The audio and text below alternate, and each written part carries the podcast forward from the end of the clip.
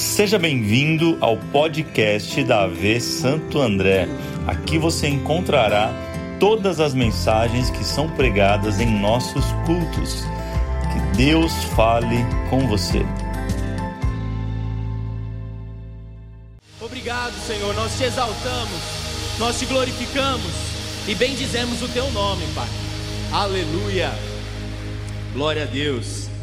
Boa noite, além do véu. Pode se assentar, por gentileza. Eu quero aqui, em nome da liderança da igreja, oficialmente desejar um feliz 2024 para você e para sua família. Que esse ano realmente seja o melhor ano da sua vida. E eu não sei você, mas se você puder declarar comigo, eu e a minha casa serviremos ao Senhor. No ano de 2024 eu e a minha casa serviremos ao Senhor. Aleluia! Glória a Deus! Aleluia! Aplaudam a Ele. Glória a Deus! Aleluia! Meu Deus. Bom, deixa eu me apresentar para quem não me conhece. Meu nome é Lucas Marani, sou casado com a Yasmin, tenho os meus dois filhos, Benjamin e Nicolas. Estamos na Além do Véu contando desde a época de São Bernardo, agora em Santo André, aproximadamente seis anos e meio. E é um prazer servir ao Senhor nesta casa. Eu e a minha esposa, nós temos o privilégio de servir junto ao ministério do GC, que é o melhor ministério da igreja, amém? Glória a Deus. E não é combinado, hein? E temos uma palavra de Deus para a sua vida. E eu quero que você abra comigo em Provérbios, capítulo 4, versículo 18. Eu tenho certeza que Deus tem uma palavra aos nossos corações. Diz assim, ó: A vereda do justo é como a luz da aurora, que brilha cada vez mais até a plena claridade do dia. Você pode ler comigo esse versículo no 3? 1, 2, 3. A vereda do justo é como a luz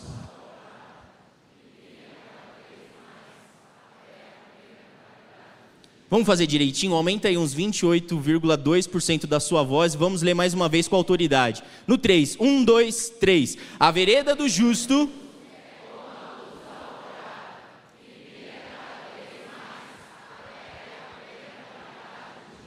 Aleluia. Feche os seus olhos. Deus, nós queremos te agradecer por mais uma vez termos o privilégio de estarmos em tua casa. Pela primeira vez no ano de 2024, nós nos alegramos em estar na tua presença. E nós cremos, Senhor, que toda vez que nós somos expostos à tua palavra, Senhor, nós cremos que a tua palavra é poderosa para criar novas realidades. O mundo foi criado através da tua palavra, e pela tua palavra o Senhor sustenta tudo aquilo que nele há. E nós cremos que esta noite, pelo poder que há na tua palavra, novas realidades serão concretizadas na vida dos teus filhos. Então nós te clamamos, Senhor, nós te pedimos, Ministre o coração de cada um aqui, que a tua palavra cumpra o efeito pela qual ela foi determinada esta noite nos nossos corações. É assim que eu te peço e te agradeço em nome de Jesus. Amém. Amém. Eu quero que você repita comigo o tema dessa mensagem: uma jornada extraordinária. Não, só quem quer viver uma jornada extraordinária em 2024, repita com mais força. Glória a Deus. Uh, toda vez que nós entramos em um novo ano, a gente sempre se depara com planos. Quem fez planos em dezembro e colocou no papelzinho? E agora nós temos 366 dias aí, é ano bissexto pela frente, para que nós possamos caminhar. E eu gosto muito desse versículo de Provérbios, capítulo 4, versículo 18, que diz que a vereda do justo, ela é como a luz da aurora e ele vai resplandecendo e vai se tornando cada vez mais brilhoso o seu dia, até ser dia perfeito. E desde a minha juventude, esse versículo sempre me perseguiu. Então, quando eu recebi o desafio de trazer uma palavra, eu orei ao Senhor e ele me trouxe esse tema, justamente com esse versículo, em Provérbios capítulo 4, versículo 18. Porque a vida cristã, ela é um convite para caminhar. E isso você gostando ou não de caminhar, se você é sedentário, eu peço desculpas, mas é a palavra do Senhor. Nós precisamos caminhar, nós precisamos progredir, nós precisamos evoluir. Evoluir no quê? Né? Uh, em seguir o caminho. Em João 14,6, Jesus dá essa declaração: Eu sou o caminho, a verdade e a vida. Você vai ver na, em vários textos bíblicos Jesus, é, Deus convidando aos seus escolhidos para caminhar. Desde a promessa de Abraão, sai da tua terra e da tua parentela. Então, caminhar na vida cristã precisa ser uma constância. E hoje nós vamos falar exatamente sobre isso. Como o nosso caminhar pode se tornar uma jornada extraordinária. E eu quero convidar você a ficar comigo nos próximos 25 minutos, para que você não, não se perca, que a sua atenção esteja voltada à palavra do Senhor, porque eu tenho certeza que Deus vai, vai falar ao seu coração. E nessa caminhada, nesse caminhar com Jesus, nós vamos enfrentar diversas estações. Isso é fato. Eclesiastes 3 vai falar sobre isso. Você conhece esse texto, eu não preciso ficar aqui mencionando a você. Nós temos tempo de frio, tempo de calor, mas o segredo de Eclesiastes 3 está tá no primeiro verso, na primeira frase, porque há um propósito para todo o tempo debaixo do céu. E quando nós perdemos os olhos daquilo que é um propósito de Deus para as nossas vidas, nós, tende, nós vamos tender a parar, a parar nesse caminho. E eu não sei como você chegou aqui essa noite. Eu não sei quais são os dilemas da vida que você está enfrentando. Mas eu conheço um Deus que nos deixou uma palavra poderosa. E ela é viva e eficaz. Ela é viva porque ela alcança o seu coração hoje. E ela é eficaz porque se você tomar posse, algo vai mudar na sua vida. E é interessante que nas estações da vida, umas boas, outras ruins. Em Eclesiastes 3 parece que a gente só quer se apropriar daquilo que é bom, né? Ele fala que há tempo de plantar e há tempo de colher. A gente só quer o tempo de colher, não quer passar pelo tempo de plantar. Tem o tempo de chorar e o tempo de sorrir, e a gente quer só o tempo de sorrir. Mas existe um propósito determinado por Deus em todas as situações. Mas talvez isso pode te gerar algum questionamento. Talvez, quem é que definiu isso? Um segundo questionamento, por que nós temos que viver de estações em estações. E por último, como? Como que eu vivo uma nova estação e como viver uma nova estação pode se tornar uma jornada extraordinária em 2024?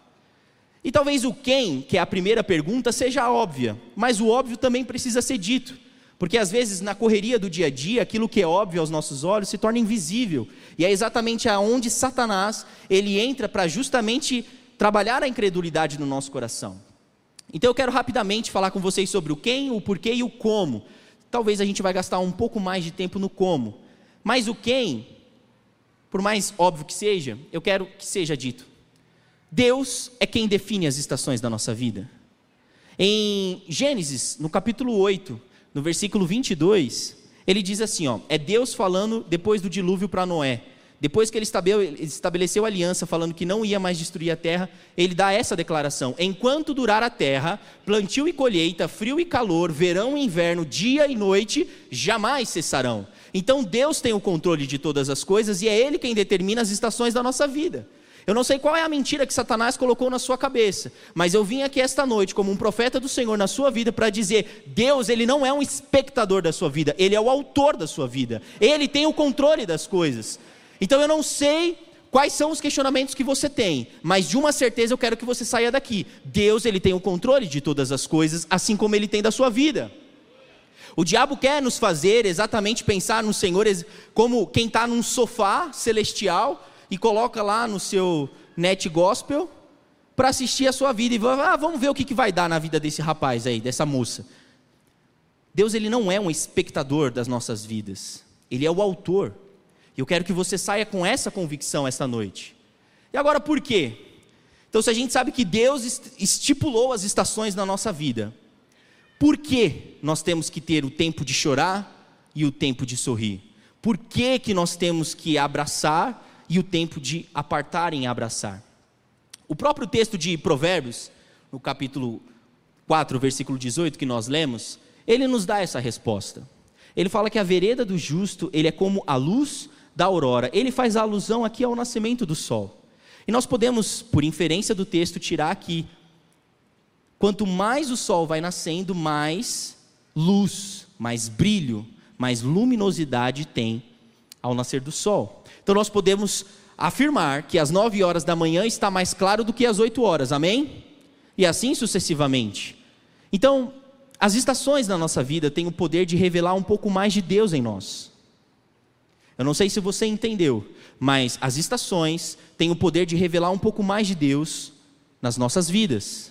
Porque se caminhar com Deus, se caminhar com Jesus Cristo é viver em novidade de vida, Ele tem algo mais para nos mostrar.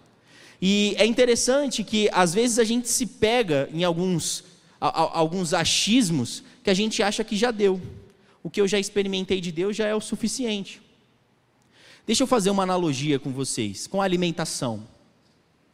Eu estou com 31 anos. Se eu fizer uma conta desde o meu nascimento até o dia de hoje, se eu tiver comido em média, tá? Em média, tem o tempo de criança, o tempo de adolescente, que come bastante, o tempo de adulto, que não deveria comer tanto, mas, enfim. Se eu tiver comido um quilo de comida por dia, isso vai dar quase 12 mil toneladas de alimento. Uma draga. Imagina quantos metros cúbicos são necessários para estocar 12 mil toneladas de alimento. É mais ou menos o que eu já comi na minha vida. Só que, se daqui para frente eu parar de comer, não importa o quanto que eu já comi, eu morro. Com Deus é a mesma coisa. Não importa o quanto você já experimentou de Deus na sua vida. Não sei se você está começando a sua caminhada com Deus ou se você já tem a carteirinha do sindicato de 10 anos de cristão. Uma coisa eu posso te afirmar: existe mais de Deus para você.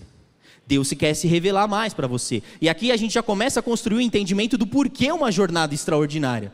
Porque não importa aquilo que eu estou passando, importa o quanto Deus vai se revelar para mim, o quanto mais de Deus eu vou conhecer. Em Oséias, no capítulo 6, versículo 3, ele fala assim: ó, conheçamos e prossigamos em conhecer a Deus. Em Daniel, no capítulo 11, vai falar que o povo que conhece o seu Deus vai, se, vai ser forte e fará proezas. O conhecimento de Deus para nós deve ser como o alimento na parte física. E as estações têm exatamente o poder de revelar um pouco mais de Deus para nós. Deixa eu falar uma coisa para vocês. Para Abraão, quando nasceu Isaac, ele já estava com 100 anos. Ele já tinha recebido o filho da promessa. Uau, que experiência! Deus prometeu e Deus cumpriu. Ele conheceu Deus que promete e cumpre. Só que Deus tinha mais para Abraão. Ele queria se revelar para Abraão como o Deus da provisão. Para a viúva, em, em 1 Reis capítulo 17, o azeite já tinha sido multiplicado. Você conhece o texto. Ela estava esperando a morte para ela e para o filho.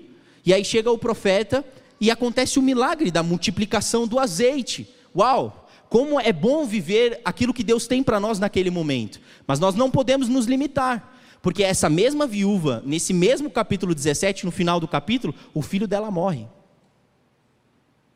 Deus tinha algo a mais para se revelar para ela. Deus queria mostrar que ele tinha o controle de todas as coisas. É ele quem dá vida e tira. E ela leva para o profeta e o filho dela volta a viver. Gente, para os discípulos, eles tinham acabado de ver a multiplicação dos pães e peixes. E aí Jesus fala assim: não, mas tem mais, eu quero se revelar para você que eu sou um Deus que também está em meio às tempestades. Gente, com todo respeito, não é menosprezando o que você já viveu. Glória a Deus por tudo aquilo que Deus já se revelou para você. Mas eu quero que você entenda que no ano de 2024, Deus tem mais para a sua vida. Ele quer se revelar para você como um Deus que a luz vai brilhando na sua vida até ser dia perfeito. E é contra isso que nós temos que lutar todos os dias, com esse sentimento de que eu já vivi tanto em Deus, agora deixa eu. Eu não preciso mais de Deus. Você pode não falar isso conscientemente, mas no seu inconsciente, as suas atitudes revelam que você já não está mais tão interessado em conhecer um pouco mais de Deus. Gente, o coração que nós temos que ter é o mesmo de Moisés. Moisés, ele, ele tinha visto a sarça arder, ele viu Deus libertando o povo do Egito, ele viu o mar se abrir, ele viu coluna de fogo durante a noite, ele viu as nuvens durante o dia, Moisés viu muita coisa do que Deus tinha revelado para ele naquele momento. Só que teve um dia que Moisés falou assim: ó, mostra-me a tua face.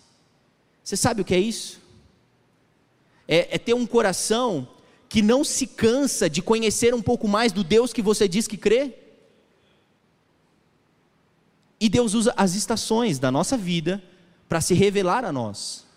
Agora, por algumas pessoas pararem nas suas dores e questionamentos, mediante as fases da vida, elas perdem esse propósito. Nós paramos. Exatamente quando nós tiramos os nossos olhos do propósito pela qual o Senhor determinou naquela estação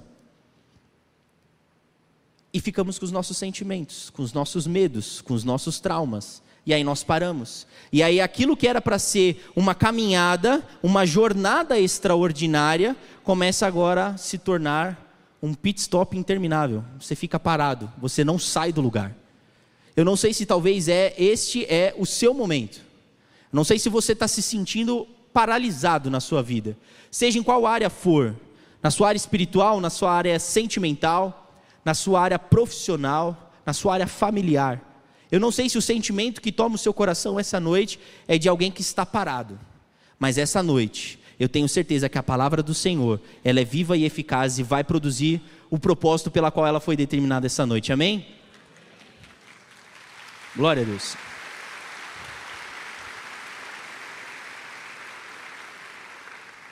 Saber que a caminhada cristã, saber que a vida cristã é um convite para caminhar, não significa que vai ser fácil.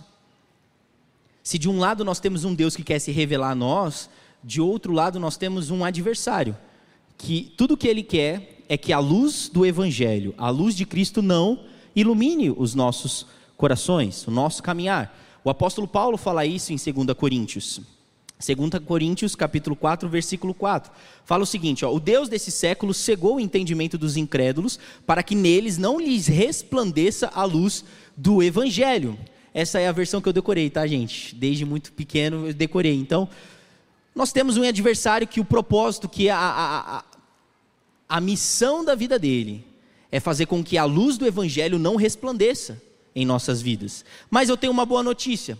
Se nós temos de um lado um Deus que quer se revelar a nós, que quer se mostrar a nós, que nos convida a conhecer um pouco mais dele, mas do outro lado nós temos um adversário que quer nos fazer parar, eu quero te falar uma coisa.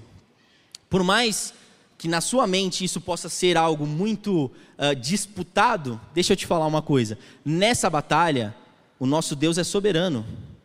E ele nem entra na disputa, porque ele já é mais que vencedor. Ele nos chama para ser mais que vencedor. E se talvez você precise de algo que acalente o seu coração, deixa eu te falar uma coisa. Nós servimos um Deus que ele estipula o fim antes do começo. Está em Isaías. Isaías 46, no versículo 10. Ele diz assim, ó: "Desde o início faço conhecido o fim". O que que significa isso? Vamos olhar para a vida de Pedro. Em Mateus, no capítulo 4, quando Jesus vai chamá-lo a ser discípulo, ele faz um convite para seguir Jesus. Novamente, aqui a alusão ao caminhar, ao prosseguir, ao evoluir. E Jesus vira para Pedro e fala algo. Vocês lembram o que ele fala? Me segue, que eu vou te fazer pescador de. Pescador de. Para Pedro aquilo não fez muito sentido, mas ele seguiu. Só que deixa eu te falar uma coisa. Quando Jesus falou isso para Pedro em Mateus, no, versículo, no capítulo 4, ele já estava olhando Atos capítulo 4. No primeiro, na, no primeiro sermão de Pedro, mais de 5 mil homens se converteram. Se Jesus, se o Deus que nós servimos está te convidando essa noite para caminhar, deixa eu te falar uma coisa: o fim, ele já providenciou tudo aquilo que você precisa antes mesmo de convidar você para caminhar. Não permite que Satanás queira te impedir e te paralisar com os seus medos, com os seus traumas, com os seus sentimentos humanos, porque o propósito ele é muito maior daquilo que você está vivendo momentaneamente. Aquilo que nós sofremos ou aquilo que nós estamos aprendendo momentaneamente produz em nós um peso muito maior lá na frente. É o que o apóstolo Paulo fala. Então eu quero convidar você a entender que em 2024 você tem totais condições de viver uma jornada extraordinária, porque Deus te convidou, e se Ele te convidou, Ele já garantiu tudo aquilo que você precisa no, no percurso. Nós servimos um Deus que faz antes mesmo de nós precisarmos. E é é interessante, tem uma frase que eu gosto, de Henry Ford. Ele tirou da Bíblia, mas eu vou usar a frase dele. Ele fala que obstáculos é tudo aquilo que a gente enxerga quando a gente tira os nossos olhos do alvo. E talvez obstáculos foram colocados no seu caminhar para te fazer parar. E você deu mais atenção aos obstáculos do que ao propósito dessa fase. E você parou. Mas eu creio que, assim como o apóstolo Paulo, nós somos uma igreja que vamos afirmar, assim como ele diz em Filipenses 3,14: prossigo para o alvo, para o prêmio da vocação soberana, que vai nos produzir em nós um peso de glória eterna. Quando nós tiramos nosso, nos nossos olhos do Senhor, nós paralisamos. E a, a, terceira pergunta que eu quero gastar um pouquinho mais de tempo com vocês é o como. Nós já falamos quem, nós já falamos o porquê. Deus definiu as estações na nossa vida. Nós entendemos um pouquinho do porquê das estações. Mas aí a pergunta que fica agora é como? Como que eu vivo uma nova estação? Como que eu saio desse, dessa paralisia que eu sinto que eu estou? Como que é possível viver uma jornada extraordinária no ano de 2024? Eu quero usar um texto base para a gente poder falar sobre o como, que está em Marcos, no capítulo 10, do 46 ao 52. Diz assim o texto: Então chegaram a Jericó. Quando Jesus e seus discípulos, juntamente com uma grande multidão, estavam saindo da cidade, o filho de Timeu, Bartimeu, que era cego, estava sentado à beira do caminho pedindo esmolas. Quando ouviu que era Jesus de Nazaré, ele começou a gritar: Jesus, filho de Davi, tem misericórdia de mim. Muitos o repreendiam para que ficasse quieto, mas ele gritava ainda mais: Filho de Davi, tem misericórdia de mim. Jesus parou e disse: Chamem-no. E chamaram o cego: Ânimo, levante-se, ele o está chamando. Lançando a sua capa para o lado, de um salto pôs-se em pé e dirigiu-se para Jesus. O que você quer que eu lhe faça? perguntou Jesus. O cego respondeu: Mestre, eu quero ver. Vá, disse Jesus. A sua fé o curou. Imediatamente ele recuperou a visão e seguia a Jesus pelo caminho. É a história do cego Bartimeu. Talvez você já escutou algumas ministrações, algumas palavras a respeito disso. Mas eu quero usar o texto de Bartimeu para a gente entender como que nós vivemos uma nova estação, baseado naquilo que Bartimeu viveu, daquilo que Jesus fez. Bartimeu é um daqueles que se perdeu no caminho. O texto deixa claro que ele enxergava e ele deixou de enxergar. E esse, esse, esse milagre do cego Bartimeu, ele é relatado nos três evangelhos. É um texto sinótico, em Mateus, Marcos e Lucas.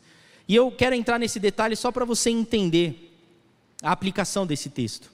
Em, alguns, em algum texto, em, em, em algum evangelho, vai falar que Jesus estava saindo da cidade. Em um outro texto, vai dizer que Jesus estava entrando na cidade. O que, que isso para nós, é, qual é a aplicação que isso tem? Essa Jericó, quando o texto fala que Jesus estava saindo, era a Jericó antiga, aquela que Josué deu sete voltas e destruiu ela.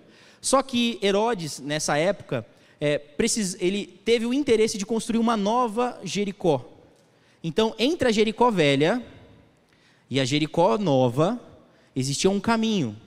E nesse caminho, entre o velho e o novo, tem algumas pessoas pegando já. Bartimeu estava parado, sentado, mendigando, porque ele estava cego. Bartimeu aqui representa algumas pessoas que não conseguem se, se desvencilhar do velho e também não conseguem acessar o novo. E Jesus estava passando ali pela última vez. E quando o cego ele escuta que é Jesus que está passando, ele começa a gritar. E o primeiro ponto da nossa ministração, para a gente entender como nós vivemos uma jornada extraordinária, é grite por ajuda. E aqui, gritar por ajuda não tem a ver com a entonação da sua voz. Porque pessoas gritam umas com as outras, mas nem sempre o entendimento está correto. O gritar por ajuda aqui tem muito mais a ver com o entendimento do seu grito do que a potência sonora da sua voz. E é, é interessante que quando o Bartimeu ele começa a gritar, eu penso em uma cena de um pai que tem o seu filho com alguma situação, alguma doença que o pai não consegue resolver. quero que você imagine essa cena: um pai chutando a porta do hospital, gritando por ajuda. O grito desse pai tem a ver com duas coisas. Primeiro, que a coisa mais importante que ele tem na vida está passando por uma situação que ele não consegue resolver. E essa é a segunda coisa. O grito de Bartimeu é, é, é ele quebrar as correntes de querer viver com a sua própria força. Sabe, o grito de Bartimeu, ele revela para a gente que ele entende que o único que podia resolver a situação dele era Jesus. Talvez eu e você estamos parados em algumas situações porque nós estamos com a força do nosso próprio braço tentando passar pelas estações. E a gente fica preso, porque o propósito da estação é revelar um pouco mais de Deus para nós. E nós queremos apresentar um pouco mais de nós para Deus na situação. Você consegue entender? Ele grita por ajuda. O gritar por ajuda aqui é um pedido de socorro. E eu quero que você fique tranquilo, porque talvez a situação que você está passando, você não tenha nem forças para gritar. Mas eu quero apresentar a você um Deus que ele escuta o seu grito através de uma lágrima. A questão não é a potência da sua voz, mas é o entendimento do seu coração. O primeiro passo para que a gente possa viver uma nova fase, e essa nova fase faça parte de uma jornada extraordinária em 2024, é entender que eu preciso gritar por ajuda. E talvez você possa pensar, mas se caminhar vai me trazer sofrimento, por que, que eu vou caminhar? Né? Qual que é o sentido disso? E deixa eu te falar uma coisa, se o próprio Jesus lá em Hebreus fala que ele, Jesus, aprendeu a obediência por aquilo que ele sofreu. Quem sou eu e você na fila do pão para não querer passar por fases de sofrimento? Quando na verdade o sofrimento é uma maneira de Deus nos chamar mais para perto, para se revelar um pouco mais para nós. Só que aí, com o meu sentimento, com a minha tristeza, com a minha amargura de coração, eu rejeito esse convite. E aí eu quero passar essa nova fase com a força do meu braço. Bartimeu viveu durante um tempo mendigando, tentando tentando resolver com a força do seu próprio braço, até esse dia que Jesus passou. Deixa eu falar uma coisa para você. Você não veio aqui à toa. Jesus marcou esse encontro com você. E ele está passando aqui. E se você gritar por ajuda, ele é fiel para poder ouvir o seu clamor e poder entrar na sua vida. Esse é o Deus que nós servimos. O segundo ponto, E aqui, quero que você preste um pouquinho atenção. Pode parecer um pouco esquisito, mas no final vai, vai dar certo. Vocês estão comigo? Como a gente vive uma nova estação? Entendendo o poder do mas. Entendendo o poder do mas. No versículo 48 do texto que nós lemos, fala assim: ó, que muitos o repreendiam. Ele estava gritando, ele estava clamando a Jesus, e muitos repreendiam ele. E o texto fala assim, ó: Mas ele gritava ainda mais: Filho de Davi, tem misericórdia de mim. Eu não sou o melhor conhecedor da língua portuguesa, mas eu lembro que nessa aula a gente aprendeu sobre conjugação adversativa. Uau, que nome, hein? É, é, é aquilo que faz a ligação entre duas sentenças que se opõem. E o que que isso para nós? Qual que é a aplicação disso para nós? Uh, alguns exemplos de mas, alguns exemplos de conjunção adversativa. Mas, porém, contudo, entretanto. Eu quero que você grave esses dois, mas e porém. O mas, ele não vai, é, ele não vai fazer com que você negligencie o que você está vivendo hoje. A fé, ela não ignora o que você está vivendo hoje, no seu presente, mas ela te dá poder para você enxergar por uma nova perspectiva, a perspectiva que vem do céu. E aqui no texto, mas teve esse poder na vida de Bartimeu. Quanto mais repreendiam ele, mais ele gritava mais alto.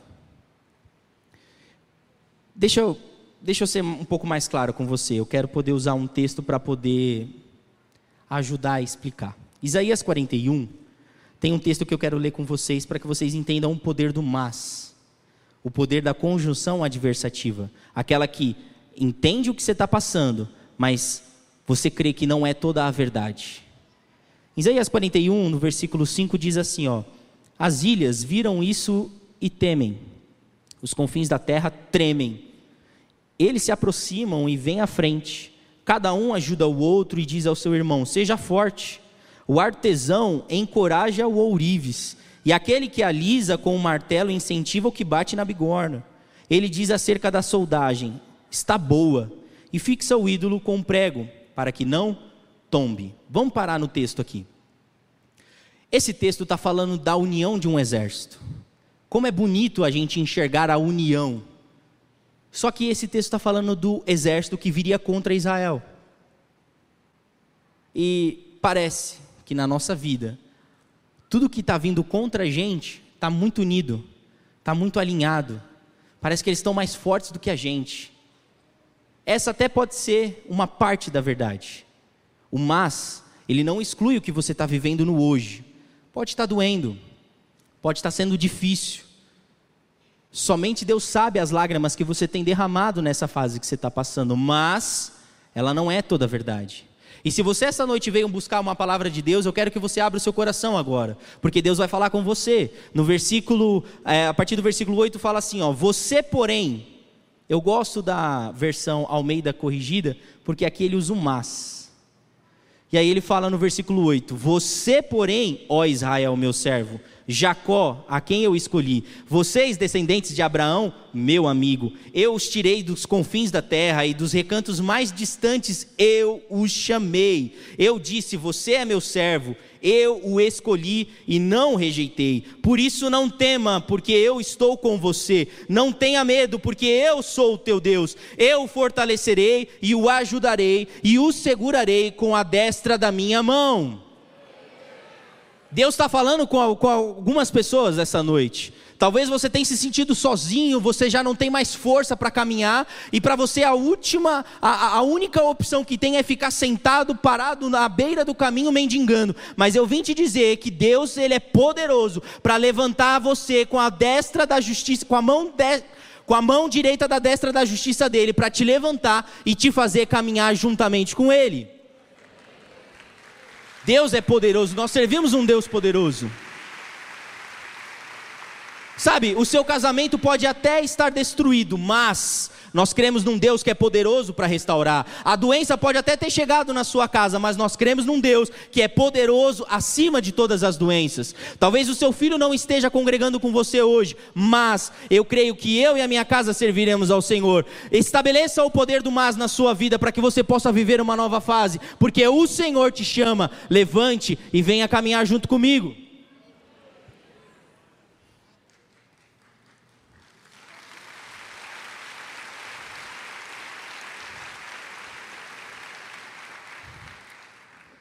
Terceiro e último, faça a sua parte. A gente, às vezes, entende o Evangelho como uma varinha de condão. E basta a oração de um pastor, basta a oração do, do meu líder e tudo vai funcionar. Deixa eu te falar uma coisa. Eu aprendi algumas coisas com o Senhor depois que eu fui pai. E por isso que eu encorajo todos a serem pais e mães porque Deus se revela a você de uma maneira diferente de tudo aquilo que você já viveu. E buscando um pouco de conhecimento a respeito da paternidade, de como ser um bom pai, eu achei uma definição sobre o que é mimar uma criança. E eu achei interessante. Porque a definição fala o seguinte: mimar uma criança é você fazer aquilo que ela já tem capacidade para fazer. Deus, ele é um Deus de amor. Mas o amor dele é tão grande que ele não faz aquilo que você pode fazer. O evangelho não é uma varinha de condão. O evangelho é sobre decisão, sobre fazer a sua parte. Nós lemos no versículo 50 que ele lança a capa e de um salto ele se põe em pé. Eu não quero entrar aqui na questão teológica do que representa a capa. Existem duas linhas teológicas de pensamento sobre a capa de Bartimeu. Mas eu quero ir na, na questão prática. A capa de Bartimeu protegia ele do sol e do frio. Protegia ele no dia e na noite. Eu quero que você pegue isso. Nós lemos que em Gênesis 8, 22, Deus falou que enquanto durasse a terra, frio e calor, dia e noite, inverno e verão não iam cessar. Eu preciso que você redobre a sua atenção aqui.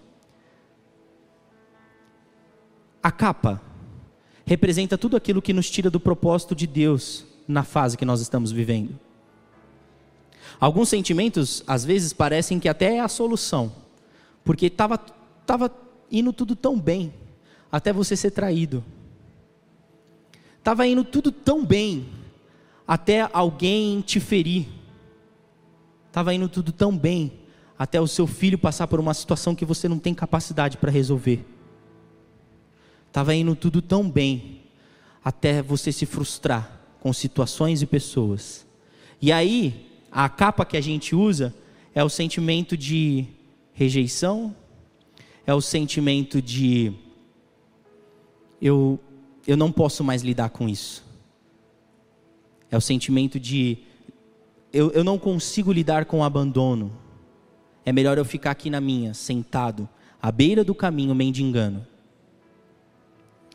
Fazer a nossa parte é se expor ao frio e ao calor, confiando que Deus vai estar conosco. E seja no frio, ou seja no calor, Ele vai se revelar a nós. Em Isaías, no, no capítulo 43, ele fala assim: ó, quando passares pelas águas, quando passares pelo fogo. A questão não é se você vai, a questão é que você vai. E é por isso que o salmista, no capítulo 37, ele fala assim: ó, entrega o teu caminho ao Senhor, confia nele e o mais ele fará.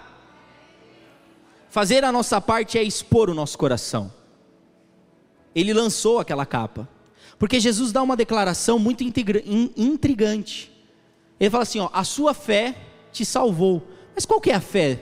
Porque Jesus perguntou para ele, ele falou que ele queria, aonde que está a fé dele? Está justamente em ele lançar a capa antes mesmo dele voltar a enxergar. Pensa comigo de uma forma lógica. Alguém que, que é cego, ele joga um objeto, ele enxerga onde esse objeto foi parar? Ele estava tão convicto que ele que não queria ficar mais parado, que Jesus tinha o poder para tirar ele daquela paralisia, que ele joga a capa antes mesmo de abrir a, a visão dele. Deus está te convidando em 2024 a expor o seu coração. O jeito, Jesus ele é especialista em tratar o nosso coração, nos apresentando um espelho. E eu explico. Em João fala que Jesus sabia que Judas tirava dinheiro da bolsa. E Jesus vai lá e entrega o que para Judas fazer? Administrar o dinheiro. Quando Deus manda Moisés falar com Faraó, o próprio Deus endurece o coração de Faraó. Porque endurecer o coração de Faraó não tinha nada a ver com Faraó, tinha a ver com Moisés.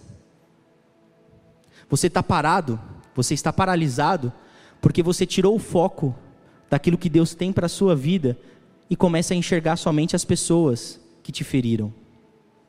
Deixa eu te falar, a situação que você está passando não tem a ver com as pessoas que te causaram essa nova estação, tem a ver com o seu coração.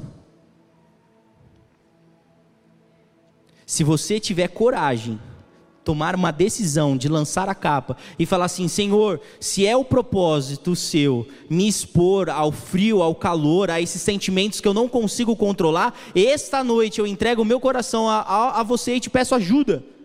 porque eu não estou conseguindo sozinho. Se você gritar por ajuda, Ele é fiel para te escutar. Fique de pé.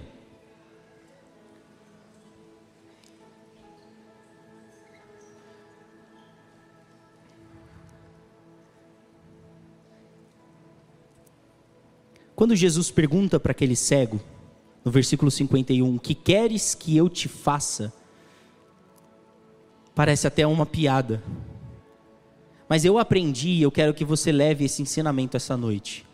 Quando Deus te faz uma pergunta, ele já tem a resposta. Só que através da pergunta, ele quer te revelar algo mais profundo do seu coração. Quais são as coisas profundas do seu coração que o Senhor está te revelando esta noite?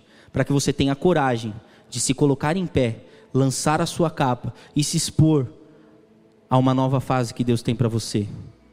E o extraordinário disso tudo é justamente poder conhecer um pouco mais dele em você. Feche os seus olhos. Eu quero chamar aqui à frente algumas pessoas que já não tem mais o caminhar como uma opção. Você passou a virada do ano justamente pensando que não há mais esperança. Você foi traído, machucado. As pessoas pisaram em você. Essa situação você não está conseguindo controlar. E talvez a única opção que você enxerga é colocar uma capa do sentimento de inferioridade e se acostumar com o que as pessoas te entregam. Quando Jesus pergunta para Bartimeu o que ele quer que Jesus fizesse por ele, Jesus estava restaurando a posição de filho para Bartimeu. Porque Bartimeu já estava acostumado a lidar com os restos, com aquilo que as pessoas entregavam para ele. Mas Jesus estava revelando a Bartimeu que ele estava não só restaurando a visão, mas estava restaurando também a posição de filho. Ei, deixa eu te falar uma coisa: você não precisa se acostumar com os restos que a vida tem te entregado, com o sentimento que as pessoas têm, têm te colocado. O Senhor Jesus, esta noite, te convida, coloque-se de pé, lance essa capa, porque eu tenho o verdadeiro amor que te comprou na cruz do Calvário. Se você é uma dessas pessoas, vem até a frente. Para um segundo grupo de pessoas, eu quero ser muito específico nessa oração. Você reconhece o que Deus entregou na sua vida, em relação ao seu chamado, em relação à chamada que Deus tem na sua vida.